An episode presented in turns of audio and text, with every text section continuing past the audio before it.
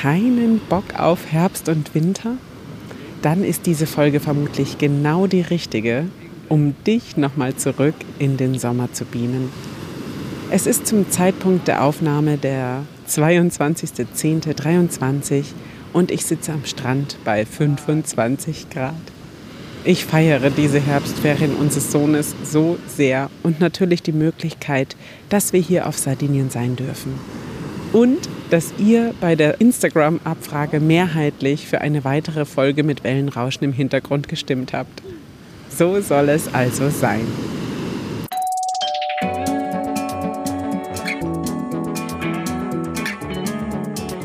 Nebenan, kennst du? Dein neuer Lieblingspodcast mit Geschichten aus dem Alltag für den Alltag. Um neue Blickwinkel für Themen, die vielleicht bisher gar nicht in deinem Fokus waren, zu finden, spannende Geschichten zu erzählen, Menschen von nebenan eine Bühne zu geben und vor allem um dir Freude zu machen. Los geht's! Viel Spaß! Willkommen in meinem Urlaub, aka Work-Life Balance Project. Wobei, wenn du das hier zu hören bekommst, bin auch ich wieder den ersten Tag zurück im deutschen Alltag. Aber während ich dir die heutige Episode einspreche, lebe ich im wahrsten Sinne des Wortes die allerbeste Work-Life-Balance, die ich mir vorstellen kann. Das ist natürlich in Abhängigkeit von mehreren Faktoren. Die Kinder haben Ferien, deswegen können wir überhaupt auf Sardinien sein. Mein Mann hat Urlaub und wenn er Urlaub hat, dann hat er tatsächlich so gar nichts anderes zu tun. Keine Arbeit, die liegen geblieben ist, die man vielleicht doch noch schnell mal abarbeiten muss. Oder ein Telefonat, das nicht aufzuschieben wäre oder ähnliches. Das ist so schön, denn dadurch kann er immer wieder mit den Kindern Zeit verbringen, damit ich Freiraum zum Arbeiten habe. Darüber hinaus können sich unsere Kinder nun auch schon ganz oft selbst beschäftigen wir haben immer ein paar Spielsachen dabei, mit denen Sie ganz allein und ohne Erwachsenenhilfe spielen können. Da empfehle ich zum Beispiel an dieser Stelle sehr gerne Mini-Lück oder Lück im Allgemeinen oder auch das Logo Lernhaus. Wenn ihr mögt, packe ich euch das in die Show Notes. Und wer es noch nicht weiß, meine Kinder sind drei und sechs Jahre alt und das sind natürlich Empfehlungen für diese Altersstufe. Außerdem hatten wir die ersten Tage ein Ferienhaus mit einem Pool und jetzt haben wir gerade ein Ferienhaus mit einem Jacuzzi. Das ist dann quasi sowieso ein Selbstläufer. Jetzt aber nochmal zurück zu meiner Work-Life-Balance. Ich habe nämlich bis auf die festgelegten Stimmcoaching-Sitzungen, die ich online durchführe, keinen festen Tagesplan hier. Ich orientiere mich tatsächlich an den Bedürfnissen der Familie. Aber es hat sich irgendwie so ergeben, und das fast jeden Tag, dass wir gemeinsam in den Tag starten mit Kuscheln und Spielen, dann zusammen frühstücken und dann habe ich meistens eine erste kleine Arbeitsphase eingebaut. Manchmal dann am Strand noch eine zweite und am Abend, wenn die Kinder eingeschlafen waren, vielleicht sogar noch mal eine weitere. Wohlgemerkt dann aber mit einem Gläschen Birra oder Vino, damit es nicht so schwer fällt. Dazwischen stehen Inselbesichtigungen, Poolplanschen, Wellenhüpfen, Sonnenbaden, Einkaufen, die Hauptstadt erkunden und Flamingos beobachten auf dem Programm. Sardinien stellt sich nämlich als ziemlich perfekt heraus. Das Klima ist toll. Wir haben jeden Tag mindestens 25 Grad, meist mehr und das im Oktober, Leute.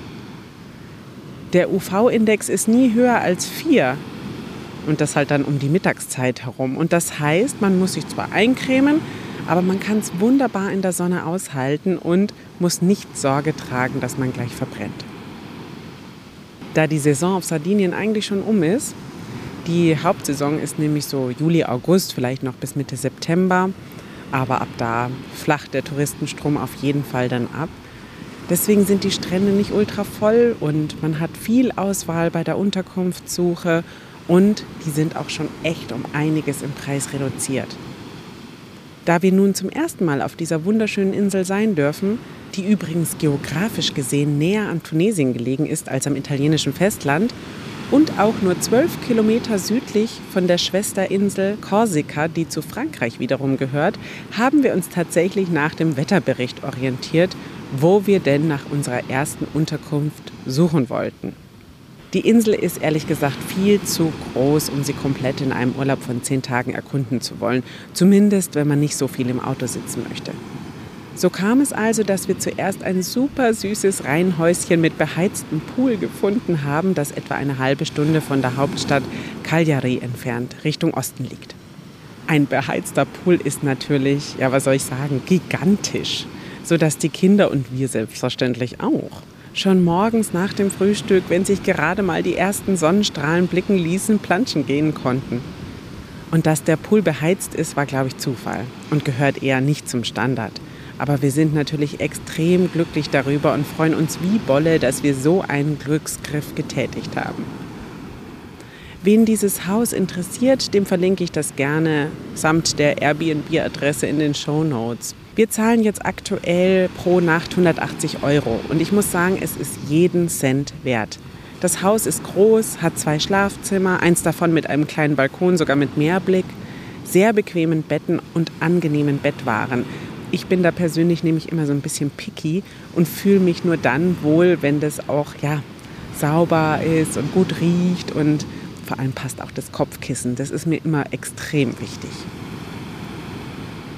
Ja, und das Haus, das hat auch zwei Badezimmer. Das ist vielleicht ein bisschen übertrieben, aber es ist ganz angenehm, dass man auch unten eine Toilette hat und nicht nur im ersten Stock, sodass man, wenn man mal eben schnell muss, auch unten gehen kann. Es hat einen großen Wohnbereich mit Esstisch und Sofa, sogar einen Kamin, wenn man wohl im Winter hierher kommen möchte und sich auch mal muggelig machen möchte. Wobei ich gelesen habe, dass es tatsächlich auf Sardinien anscheinend nie kälter wird als 14 Grad. Auch ganz schön geil, ne? Und zudem hatte das Haus eine tolle überdachte Terrasse mit Sofa und Esstisch, wo wir eigentlich ja, alle Mahlzeiten eingenommen haben. Und ja, den Garten mit dem Pool natürlich, eine Außendusche, eine große Küche mit riesigem Kühlschrank und allem notwendigen Equipment. Und es gab sogar eine Waschmaschine. Das heißt, man muss wirklich nur das Notwendigste von Deutschland mitbringen und kann dann jederzeit seine Klamotten auch mal waschen. Und gerade mit Kindern, finde ich, ist das ein nicht zu vernachlässigender Aspekt, wenn ich das so sagen darf. Und ja, genau. Ein Trockner wäre sogar auch da gewesen. Den haben wir aber gar nicht genutzt, weil das Wetter, also die Temperaturen haben es einfach hergegeben, dass die Wäsche ratzifatzi dann wieder trocken war. Vielleicht hörst du schon raus, dass ich dieses Haus, was für vier Personen gedacht ist, auf jeden Fall mehr als nur empfehlen kann. Und da es sich im Wohnzimmer bei dem Sofa um ein Sofabett gehandelt hat, das man auch ausziehen könnte, gehe ich davon aus, dass vielleicht sogar sechs Leute hier gut Platz finden könnten. Gianluca, der sich hier um alles kümmert, der nahm uns vor Ort sehr herzlich in Empfang, muss ich sagen, zeigte uns alles Wissenswerte rund um das Haus und das Grundstück und ist dann auch für alle Fragen zuständig, wenn sich während des Aufenthalts was ergibt. Der kam auch mal zum Poolreinigen rüber, der wohnt da in der Nachbarschaft und das war ganz süß, weil der hielt sogar erste Getränke und Snacks bei unserer Ankunft bereit, sodass man sich wirklich von Sekunde 1 an wohl und willkommen gefühlt hat. Also super, super nett. Nach fünf Tagen wollten wir dann eigentlich noch in ein Hotel umsiedeln, entweder im Süden oder ganz im Osten, wo auch noch mal ganz tolle Strände auf uns warten würden, so gedacht. Aber wir haben dann schnell festgestellt, was die Vorzüge dieser Ferienwohnung waren und haben dann so gedacht, nee, dieses ja im Schlafanzug frühstücken, jeder isst, wann er will und ja erstmal spielen, bevor man überhaupt sich irgendwie aus dem Bett schält. Das war einfach ja so nett für uns alle, dass wir gesagt haben, nein, wir gehen doch noch mal auf die Suche nach einer Ferienwohnung. Und wie ich ja vorhin gesagt habe, die Auswahl ist halt um diese Jahreszeit recht groß. Und deswegen konnten wir uns dann ehrlich gesagt gar nicht so richtig entscheiden, wo wir hinwollen. Und haben dann kurzerhand Gianluca gefragt, du, wie schaut's denn aus? Ist dieses Haus eigentlich noch ein paar Tage länger frei? Er konnte das dann leider, leider nicht bestätigen. Und ähm, dann waren wir erstmal so ein bisschen traurig, weil wir uns in dieser Wohngegend vom Quarto St. Elena einfach echt wohl gefühlt haben und da auch einfach gepasst hat mit den Nachbarn, die auch noch so da waren. Und ja, er hat uns dann aber zwei andere Möglichkeiten angeboten. Einmal eine Unterkunft in Strandnähe, was sehr verlockend klang, weil das ist jetzt aktuell nicht gegeben. Oder einfach ins Nachbarhaus zu ziehen, das zwar keinen Pool hatte, aber jetzt einen Jacuzzi hat. Naja, da haben wir natürlich nicht lange überlegt, weil einen unproblematischeren Umzug als einmal eine Tür weiter zu gehen, gibt es, glaube ich, kaum. Und Hot Pool ist schon auch, na, was soll ich sagen, mega. genau.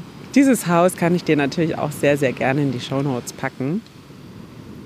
Und da ich mich jetzt aber gerade ja am Strand befinde, möchte ich natürlich auch darüber ein bisschen was erzählen. Viele von euch wissen ja schon, dass mein absolutes Sehnsuchtsland eigentlich Hawaii ist.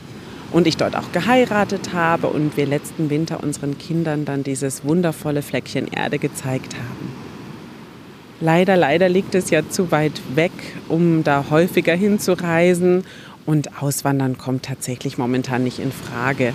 Denn wir wollen den Kindern, Familie und Freunde in Deutschland einfach nicht vorenthalten. Und solange die Kinder auch noch klein sind, ist schon das ja, Bildungs- und Gesundheitssystem in Deutschland zu bevorzugen, so möchte ich es mal ausdrücken. Und nun sitze ich aber hier an einem doch sehr perfekten Strand mit weichem, feinen Sand, fast weiß wie Puderzucker. Vor mir klares, türkisblaues Meer, tolle, nicht so aggressive Wellen, in denen Planschen und Hüpfen einfach nur Spaß macht und denke mir so, krass, das hier ist eine echte Alternative zu Hawaii und nur zwei Flugstunden von Frankfurt entfernt. ja, ich glaube, man kann sagen, ich bin ein bisschen verliebt. Ja, diese Insel hat es mir angetan, obwohl ich jetzt noch gar nicht mal so viel davon gesehen habe. Bisher muss ich gestehen, war ich nämlich gar nicht so absolut und total der Italien-Fan, wie es andere sind. Zumindest nicht, was die Sommerstrandkultur angeht. Das ist mir zu heiß, die Strände zu voll, zu viel Sonnenliegen und Schirme so in Reihe und Glied. Das mag ich nicht so gerne. Und vor allem, ehrlich gesagt, auch zu viele Deutsche. Das brauche ich irgendwie im Urlaub nicht unbedingt. Ja, aber Orte wie Rom, Neapel, Bologna, Assisi, die haben mich schon nachhaltig beeindruckt, muss ich sagen. Oder Kalabrien ganz im Süden, das fand ich auch wunderschön. Mit Freunden in einem Ferienhaus auf einem einsamen Hügel in der Toskana, das war mega. Oder der Gardasee oder auch mal das Häuschen in Umbrien, was ich mit Freundinnen besucht hatte. Das ist beides mit tollen Erinnerungen verbunden. Und ich merke gerade, dass ich doch schon einige Male in Italien war. Und es ist ja auch nicht so, dass es nicht schön gewesen wäre und mir Italien nicht wunderbare Momente geschenkt hätte. Aber es war halt nie so Reiseziel Nummer eins auf meiner Liste, sage ich jetzt mal. Es lag sicher auch daran, dass ich öfter hier war, weil es halt nicht weit war von meinem Wohnort. Und ich glaube, auch deswegen ist es für viele Bayern Reisehauptziel, ja, weil es von der Entfernung her sehr, sehr günstig liegt. Aber wie dem auch sei, auch wenn jetzt Italien eigentlich nicht ganz oben auf meiner Agenda steht, bin ich jetzt mehr als glücklich. Also ich bin so krass happy eigentlich, dass ich diesen Mittelmeerschatz hier gefunden habe. Und das auch noch zu einer sehr, sehr perfekten Zeit des Jahres. Zu Hause, da wird schon grau, der Herbst hat Einzug gehalten, die Temperaturen sinken, es wird früher dunkel, es regnet mehr und so weiter. Und hier ist halt einfach Sommer. Ich tanke jetzt also nochmal meinen Speicher voll mit Vitamin D und Vitamin C und schaue, dass ich damit dann gut über den deutschen Winter komme. Ich könnte mir sogar vorstellen, dass Sardinien in Zukunft öfter mal ein Herbstferienziel sein könnte. Denn es gibt noch so, so, so viel zu entdecken hier. Wir haben zum Beispiel auch von mehreren Seiten jetzt schon gehört, dass der Norden noch viel spektakulärere Strände zu bieten habe als der Süden. Zum Beispiel oben bei Alghero oder Olbia. Und von meiner jetzigen Erfahrung her kann ich das kaum glauben, weil auch hier im Süden und Osten die Strände schöner, ja, einer ist schöner als der andere. Zwei Strände möchte ich da jetzt mal besonders hervorheben. Einmal der Spiaggia di Porto Giunco bei Villa Simius im Osten der Insel und der Spiaggia Sa Colonia bei Chia im Süden der Insel. Dort verbrachten wir jeweils herrliche, wenn gleich auch völlig gegensätzliche Stunden. Denn einmal war das Wasser sehr sanftwellig, der Sand fast weiß und von Puderzuckerkonsistenz und eine drachenliebhabende Gesellschaft, möchte ich sagen, hat uns sehr viel fürs Auge geboten. Mit Synchronfliegerei von Lenkdrachen und echt tollen bunten Arrangements, die sich wehend in den Himmel erhoben. Das sah so toll aus. Kleine Fähnchen, kleine Drachen in Seepferdchenform, ja, wehende Tierchen und ganz tolle, ganz tolle Fantasieformen, die da im Himmel schwebten. Im Hintergrund war eine Lagune, in der sich Vögel tummelten und dahinter nochmal das Bergpanorama. Also so klassisch kitschig, wunderbar, herrlich, wie man es so aus, dem, aus einem Postkartenmotiv kennt. Was wir gemacht haben? Natürlich Planschen, Kartenspielen, Picknick, Buddeln, Toben. Alles dabei, was ein Menschenherz an einem sonnigen Tag benötigt, um glücklich zu sein. Bei dem anderen Strand wiederum gab es Dünen. Der Sand war etwas körniger und von eher gelblicher Farbe und es war sehr windig. Warmer Wind allerdings, also auch nicht schlecht. Und die Wellen waren dadurch viel höher. An Kartenspielen war hier natürlich nicht zu denken und auch der Versuch, den Sand von der Decke fernzuhalten, scheiterte nach kurzer Zeit kläglich. Aber dafür hatten wir bestes Wellenhüpfen. Und das hat natürlich mega viel Spaß gemacht. An beiden Stränden, muss ich sagen, war der Einstieg sehr lange sehr flach. Somit dann auch bestens geeignet für kleinere Kinder. Und wie ich vorhin schon mal erwähnt habe, absolut klares Wasser und keine unangenehmen Steine, Muscheln, Pflanzen oder Tiere, die einem beim Reingehen irgendwie im Weg sein könnten. Und auch alle anderen Strände, die wir dann noch so besucht haben, waren ähnlich. Man hat echt die Qual der Wahl zwischen herrlich, wunderbar und superschön. Sardiniens Küsten zählen übrigens zu den saubersten des ganzen Mittelmeeres und das kann ich definitiv so unterschreiben. Was die Sauberkeit an Land angeht, waren wir aber an manchen Stellen schon eher erschrocken, muss ich sagen. Der Insel täte es zum Beispiel gut, wenn an den Stränden und bei Aussichtspunkten zum Beispiel Toilettenmöglichkeiten zu finden wären.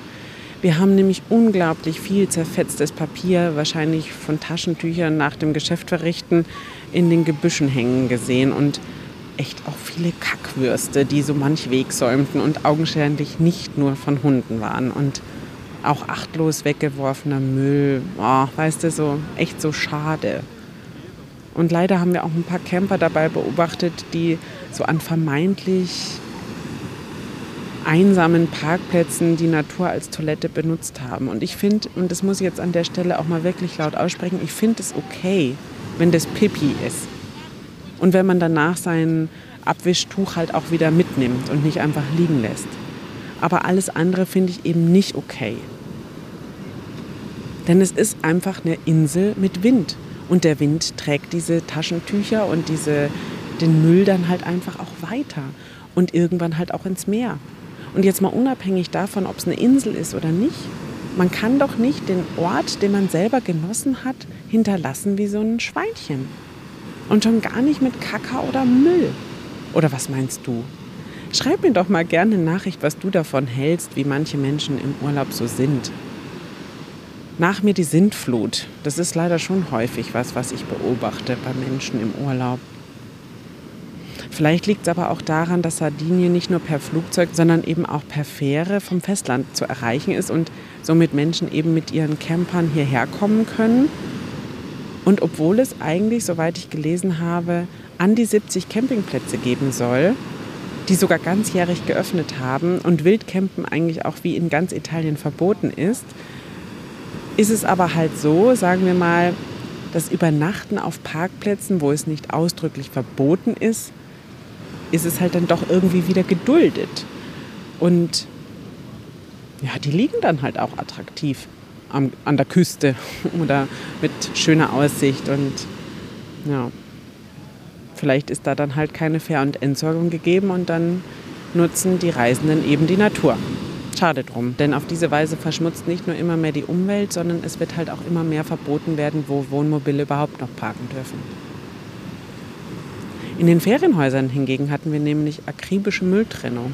Eigentlich so wie bei uns in Deutschland. Restmüll, Papier, Glas, Biotonne und Plastik und Kunststoffe extra. Tatsächlich haben wir aber schon an Tag 1 die große Restmülltonne in einen Behälter für Kunststoff umgewandelt und umgekehrt, weil auch hier auf der Insel noch viel, viel, viel zu viel Verpackungsmüll im Allgemeinen zu verzeichnen ist und den Hauptteil unseres Mülles ausmacht. Und da denke ich mir immer, das muss doch anders gehen. Warum geht das nicht anders? Warum ist es immer noch so viel?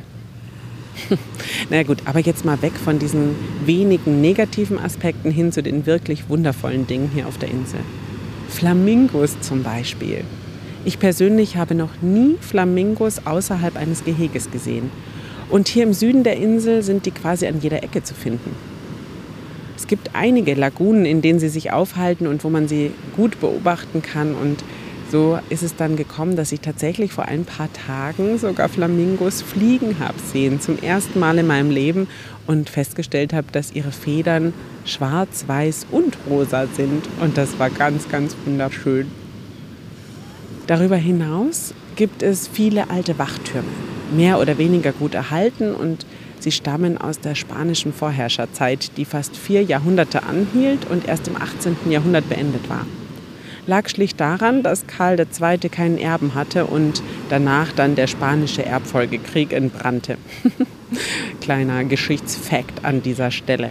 Diese Aussichtstürme dienten übrigens gegen Piratenüberfälle und es gibt wohl so 70 Stück auf der Insel. Somit waren auch an den beiden Stränden, von denen ich vorhin sprach, solche Türme zu sehen. Das war nicht nur hübsch anzusehen, sondern zu denen kann man auch hinaufwandern und hat dann einen tollen Rundumblick über die jeweilige Bucht. Was es auch gibt, sind unzählige Noragen, prähistorische Turmbauten aus der Zeit vor Christus. Der Zweck ist umstritten. Diskutiert wird sowohl eine Nutzung als Kultstätte, Grabanlage oder in neueren Untersuchungen favorisiert als Wohn- und Befestigungskomplex. Überhaupt ist die Insel sehr, sehr geschichtsträchtig. Für alle Fans von Seefahrer- und Handelsgeschichten, Geschichten über Besatzungskriege aus den verschiedensten Epochen und mit den verschiedensten Ethnien. Die dokumentierte Geschichte auf Sardinien beginnt in der Antike, aber es gibt wohl viele Funde aus viel früheren Zeiten. Ich muss aber ehrlicherweise an dieser Stelle auch sagen, dass wir den Schwerpunkt auf Relaxen und Baden legen und weniger auf die Historie. Einen Abstecher in die Hauptstadt haben wir aber auf jeden Fall gemacht und dort allein anhand der Architektur vieles von der Geschichte auf uns wirken lassen können. Aber sicher wird es zu einem anderen oder zu einem späteren Zeitpunkt, wenn die Kinder auch ein bisschen größer und interessierter sind, auch mal auf die Spuren der alten Zeiten hier gehen. Was wir auch nicht machen dieses Mal ist so Abstecher ins Hochland. Denn die Kinder haben aufgrund der kurvenreichen Straßen an der Küste entlang schon so manches Mal gestöhnt und ja, dann lassen wir das lieber bleiben, bevor wir da ewig in die Berge fahren und ähm, denen dann einfach nur schlecht wird. Das Motto ist halt schon, wer selber fährt, dem wird nicht schlecht und so genießen wir halt das Bergpanorama dieses Mal nur aus der Ferne. Apropos Autofahren. Das ist in Italien ja, wie soll ich sagen, ganz eigen. Auf der Insel gibt es nämlich viele Verkehrsschilder. Viele Schilder davon zeigen Überholverbote, Geschwindigkeitskontrollansagen und Geschwindigkeitsbegrenzungen. Und im Reiseführer steht auch, dass es mitunter hohe Strafen geben kann für Verkehrsordnungswidrigkeiten. So, was macht dann also der brave Deutscher in den ersten zwei Tagen? Richtig, er hält sich an die Regeln. Und was passiert? Er wird überholt, angehupt und gedrängelt. Was macht also der brave Deutsche in den nächsten Tagen? Das Auto lieber stehen lassen? Nein, natürlich nicht. Er macht das nach, was er vorgemacht bekommt und fährt bei Tempo 30 auch mindestens 50 oder 55, 60 oder 70, so wie der waschechte Sade vielleicht lieber nicht, weil so waghalsig ist der Deutsche dann nicht. Aber so über eine doppelt durchgezogene Linie kann man schon mal fahren, wenn es sein muss. Ne? Also Spaß beiseite. Wir sind froh, dass wir ein Mietauto mit Vollkasko haben und bisher noch in keine Verkehrskontrolle geraten sind. Ja, und wenn man den Reiseführer liest, dann ist er voll mit Ideen, was man hier alles erleben kann. Tropfsteinhöhlen erkunden, Fischer- oder Bergdörfchen oder die Inselhauptstadt Cagliari besuchen, durch die Gassen schlendern, lecker essen gehen, ein Eis schlecken, Wanderdünen bestaunen, mit der nostalgischen Schmalspurbahn Trenino Verde durch wunderschöne Natur fahren, tauchen, surfen, segeln oder einfach schnorcheln, mit einem Boot zu versteckten Grotten fahren, klettern, wandern, Flamingos beobachten, Delfintouren buchen, Ausgrabungsstätten aufsuchen, einen der vielen Nationalparks erkunden, Wildpferde bestaunen, reiten lernen, Sonnenuntergänge an den Weststränden genießen oder die Zeit auf einem der vielen Agriturismi verbringen und dort sardische Spezialitäten verkosten.